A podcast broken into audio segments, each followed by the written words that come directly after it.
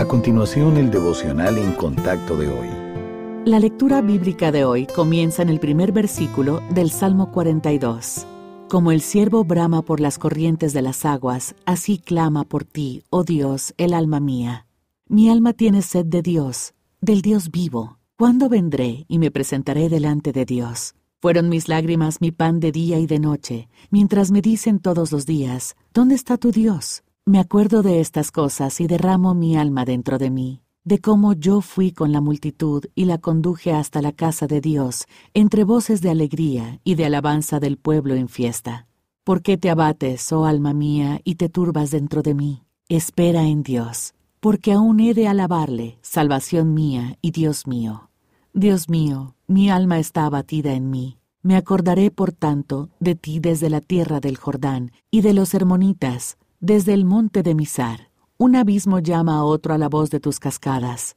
Todas tus ondas y tus olas han pasado sobre mí. Pero de día mandará Jehová su misericordia, y de noche su cántico estará conmigo, y mi oración al Dios de mi vida.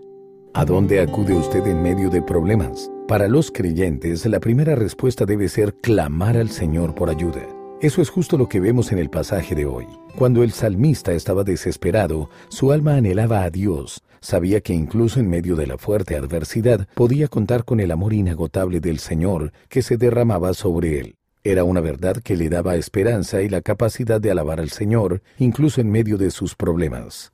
Este es un tema recurrente en los salmos, muchos de los cuales comienzan con imágenes de desesperación y desesperanza, pero terminan con afirmaciones del amor infalible de Dios. A menudo a Él se le describe como una roca, un baluarte o un refugio en tiempos de dificultades. Cuando usted se sienta abrumado por las dificultades y la desesperación, acuda a los salmos en busca de aliento y esperanza. En los buenos tiempos podemos fácilmente alejarnos de Dios, pero la adversidad nos lleva a acercarnos a Él con anhelo, no solo de liberación, sino también de comunión con nuestro Padre misericordioso. Entonces, al leer acerca de su amor y su fidelidad, encontramos esperanza y un fundamento seguro sobre el cual descansar.